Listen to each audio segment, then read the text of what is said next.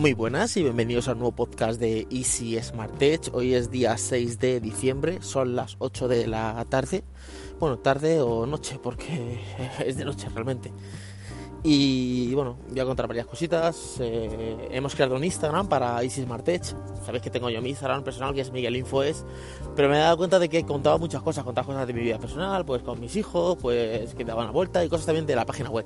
Y he dicho, bueno, ya como separarlo un poco para gente que solo quiere escuchar temas de podcast, que el tema de eh, artículos, de noticias, de vídeos de YouTube o algo así, pues que sea como el podcast, eh, como es que es el, perdón, el podcast, que sea el, lo diré, que sea el, pues el Instagram, eh, es el Instagram es Easy Smart Edge, ¿vale? Si lo buscáis, pues ese, tengo solo tres publicaciones puestas, ¿vale? Y tengo algunos stories, pero eso es lo que tengo, ¿vale? Y ya pues iré publicando. Ahí se publicarán casi todas las cosas de vídeos de YouTube, eh, los podcasts, cosas así, ¿vale? Entonces se va a quedar así. Y luego, pues el de Miguel Info es, va a ser el mío personal donde yo cuente pues mis historias, ¿vale? Entonces eso es una cosa que quería comentaros. Eh, ¿Qué más? Eh, había grabado ya un podcast, ya había grabado un podcast de 25 minutos hablando sobre el teórico de la autoescuela, de conducir, sobre coach, una, una sesión que, que he hecho de coach.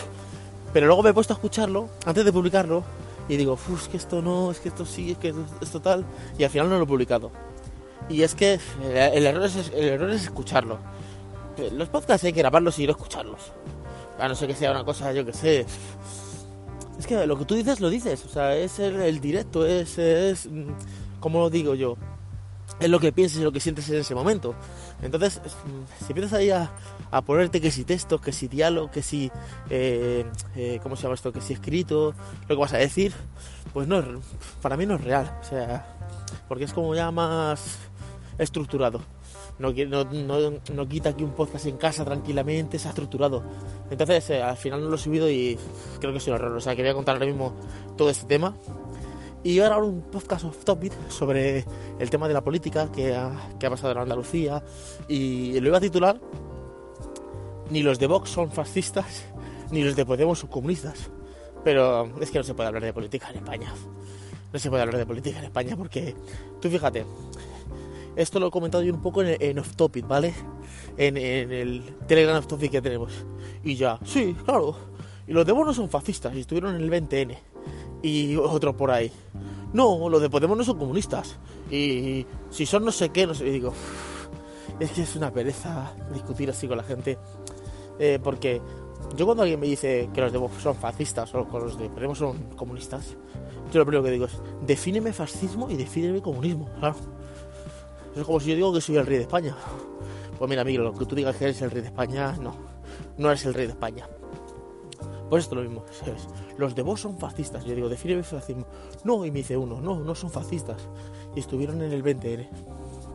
El, el 20N, o sea, yo mañana me voy al 20N, me voy al 20N a hacer una vuelta. Y voy a ir con la bandera de España gigantesca. Pero la bandera de España, la de, la de Franco. ¿Soy fascista? De repente me convertí en fascista. Los demás como mucho pueden ser franquistas. Pero fascistas es otra historia. Y, los de Podemos comunistas, no sé, ¿en qué mundo? Un chalet, eh, un chalet que, se ha comprado el, para la iglesia prácticamente la mansión, eh, cobrando el sueldo de diputado, no sé yo. Pero bueno, esto tendría yo que andarlo y no quiero, es que paso. Paso, el que quiera pensar que es esto, pues no voy a estar, que no estar. Iba a grabarlo, además me lo había preparado con, con datos, con lo que la definición del fascismo de realmente, la definición del comunismo. Pero luego dije, ¿para qué voy a ponerme aquí a perder el tiempo? Y dije, nada, entonces vamos a lo que vamos, que es a lo de tecnología. Em, ¿Qué os cuento? Al teórico. Al final el lunes aprobé, o sea, fui al teórico de conducir, he aprobado, ¿vale? Con un solo fallo. Y la verdad es que bastante bien.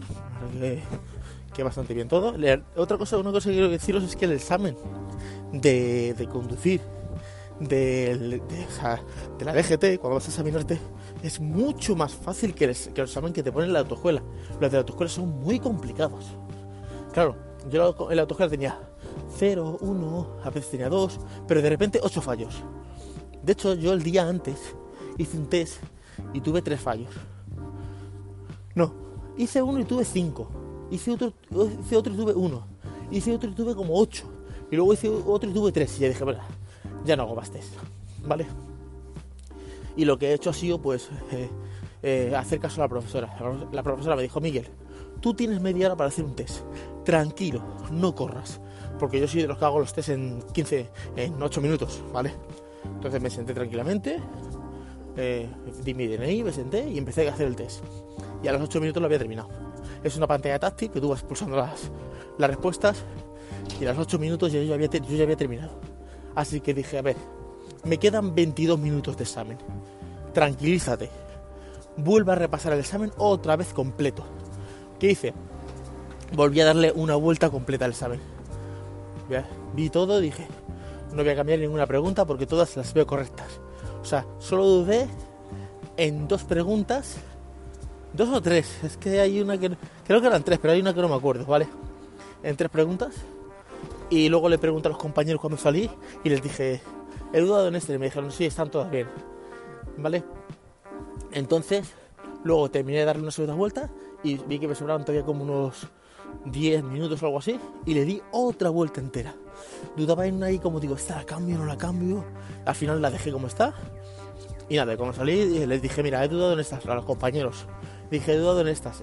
dudé en la de... En una que era el casco, que era eh, un conductor de, de una moto que va con un acompañante y el acompañante no lleva casco. ¿De quién es la culpa eh, de que no lleve casco el acompañante? ¿Del titular de la moto? ¿Del conductor de la moto? ¿O del acompañante de la moto? Y yo puse del conductor de la moto. Y esa dudaba porque digo, a ver, del titular de la moto no es. Está claro. O sea, yo me compro una moto y se la dejo a mi primo. Y yo qué culpa tengo si lleva a alguien que no tiene casco, ¿vale? Y luego dije, ya, pero el, conductor de la moto, ¿qué culpa va a tener? Ah, si tú no te quieres poner un casco. Pero luego pensé, no es como un coche, que tú te montas en un coche y alguien se pone un, cinturón y luego detrás se lo quita y tú no puedes estar pendiente del, del, del, que se ha quitado el cinturón. Tú, en la moto es diferente, en la moto él se monta y dices, oye, o te pones el casco o a mi moto no, no montas. Entonces, claro, dije, no, va a ser el de... Y estuvo bien. Y entonces no sabía cuál era.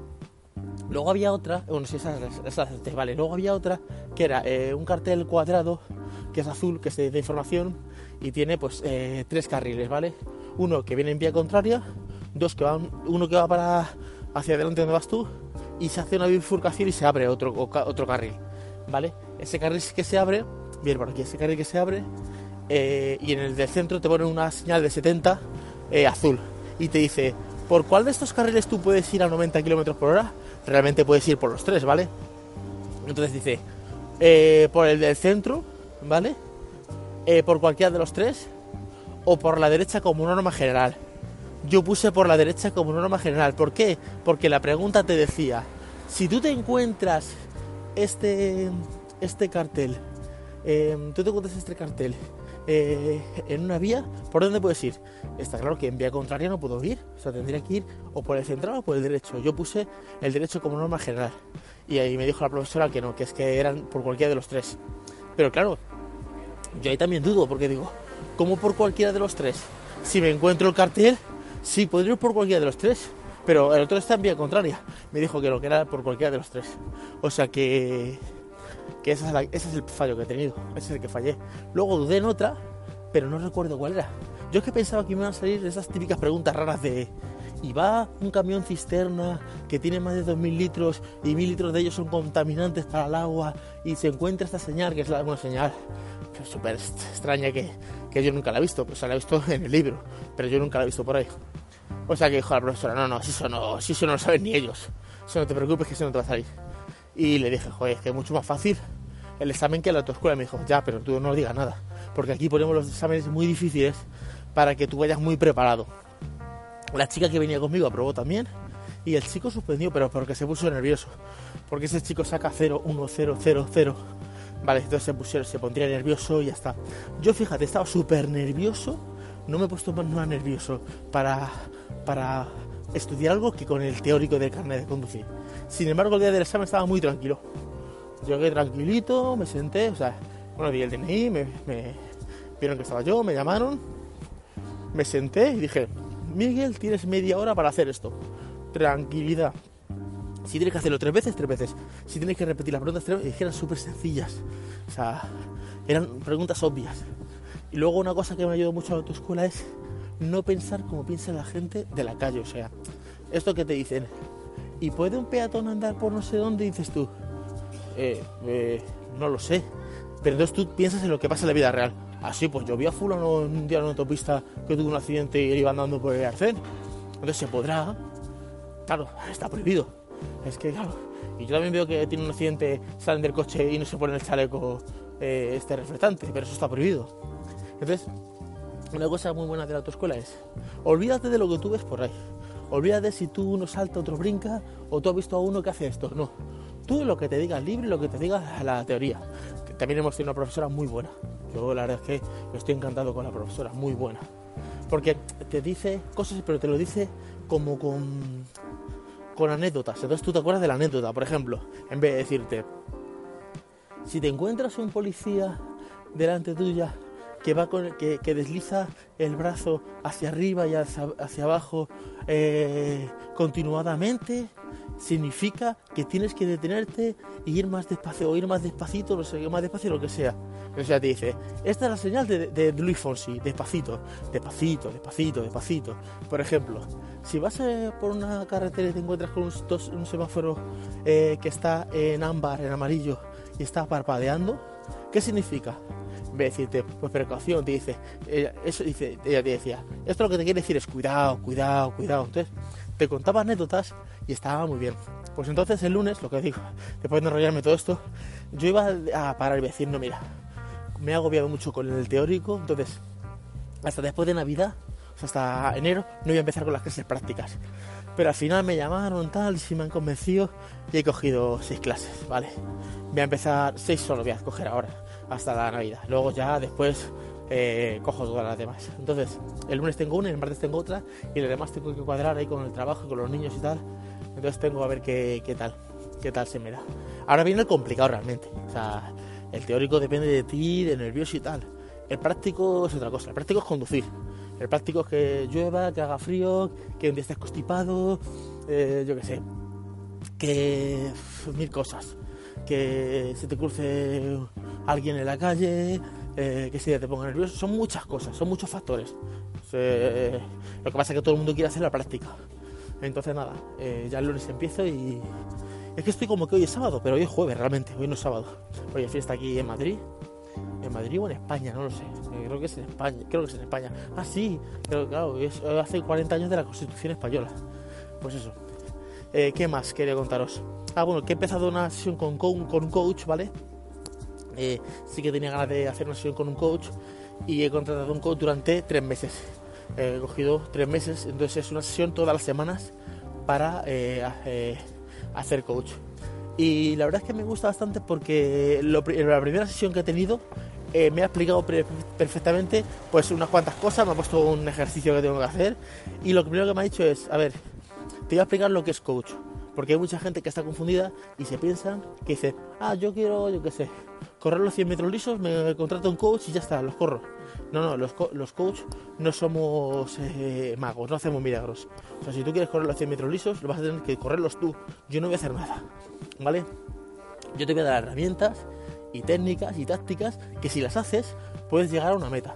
Pero tienes que hacerlas. O sea, yo no voy a correr por ti ni nada. Y lo he cogido sobre todo para lo que es la marca personal de Miguel Infoes y sobre todo eh, para Easy Smart Edge, porque ya llevo seis años con el proyecto, el proyecto va avanzando, sí que eh, tenemos algunos clientes y algunas cosas, pero no, o sea, no, tenemos como nada en sí de en Infoes se gana tanto al mes, ¿vale? Entonces eh, he puesto una meta de una ganancia mensual que de aquí a tres meses tenemos que llegar a esa ganancia, ¿vale? para estructurarlo todo todo bien. Entonces, está bien porque te hace muchas preguntas. dice, a ver, eh, ¿por qué quieres hacer esto? ¿Para qué quieres hacerlo? ¿Cómo quieres hacerlo? ¿Con quién quieres hacerlo? ¿Qué necesitas para hacerlo? Entonces, eso, eh, él me ha dicho, bien, lo más importante es la planificación. Eh, sabemos que todo el mundo quiere grabar un vídeo ya, quiere subir un podcast ya, quiere hacer un artículo ya, pero es mejor planificar antes, antes de subir nada, una o dos horas o, la, o que haga falta antes de hacer nada. Entonces me ha puesto un ejercicio que es esas preguntas y tengo que contestarlas. eh, y me ha dicho, tómate dos horas para contestar esto. O sea, siéntate con un cuaderno y con un lapicero o con un bolígrafo y ponte a pensar todas estas preguntas y me las contestas y tienes que tardar dos horas. O sea, tienes que desarrollármelo. Y luego el próximo día lo vamos a ver. ¿Vale? Entonces, la verdad es que que sí, que, que muy bien, me ha encantado la sesión y sobre todo la explicación de, a ver, eh, esto que dicen, no, es que los coches no venden motos. A ver, que yo no estoy aquí para hacer... Lo primero, además, lo primero que dicen es, eh, yo no te aseguro que tú vayas a conseguir nada. O sea, va a depender totalmente de ti. Yo, eh, según tú me cuentes y según tus sensaciones, según cómo tú hables, porque vamos a ver cómo tú piensas, qué es lo que piensas, vamos a ver, por ejemplo, cómo actúas, porque esto es, yo quiero, imagínate, yo quiero llegar a 5.000 suscriptores en YouTube, imagínate. Vale, eh, ¿cuántos vídeos subes al, mes? No, uno. Bueno, pues entonces eh, es muy complicado, ¿vale? O sea, ¿cuánto inviertes en tu canal de YouTube? ¿Cuántos sean? Son como unas pautas. Ah, y lo, otra cosa que te dice, ves, yo no soy experto en YouTube, porque él, este coach, es un coach sobre todo de speaker, algo de tecnología y psicología, ¿vale? Luego hay coaches muy específicos, coach de deporte, coach de, yo qué sé, de, de alimentación, o sea, hay diferentes coaches, ¿vale? Entonces él dice, tú me tienes que explicar eh, en qué está tu, proyecto, de qué va, cómo puedes monetizarlo, o sea, varias pautas. Yo le tuve que aplicar, mira, los vídeos se pueden monetizar de esta manera o de esta otra, acuerdos con marcas, o sea, muchas, muchas cosas. Voy a ver si mi, herma- mi hermana baja y, y ahora con- continúo. Voy a tocar aquí, ¿ves? Él me lo decía, él me decía que, que eso, que... Ah, no, que me, abre, vale, entonces subo. Pues eso me decía, que, que no depende de no depende de él, o sea, depende de mí. Entonces, claro, te hace unas preguntas que tú te quedas, claro, porque yo voy a abrir un canal de YouTube, ¿vale? ¿Por qué? ¿Para qué? ¿Con quién? ¿Cómo voy a hacerlo? Una pregunta que me dijo es, si tuvieras todo el dinero del mundo y todo el tiempo del mundo, ¿qué harías? ¿Cómo formarías el proceso? Entonces ahí eh, pues tengo que, tengo que estudiarlo, tengo que verlo, ¿vale? O sea que nada, aquí se va a quedar el, el podcast de hoy. Espero que os haya gustado. Si, tenéis- si os gusta, dejadme un, un me gusta en iVoox y los comentarios. Y nada más, nos escuchamos en el siguiente podcast. Hasta luego chicos, chao. Abriendo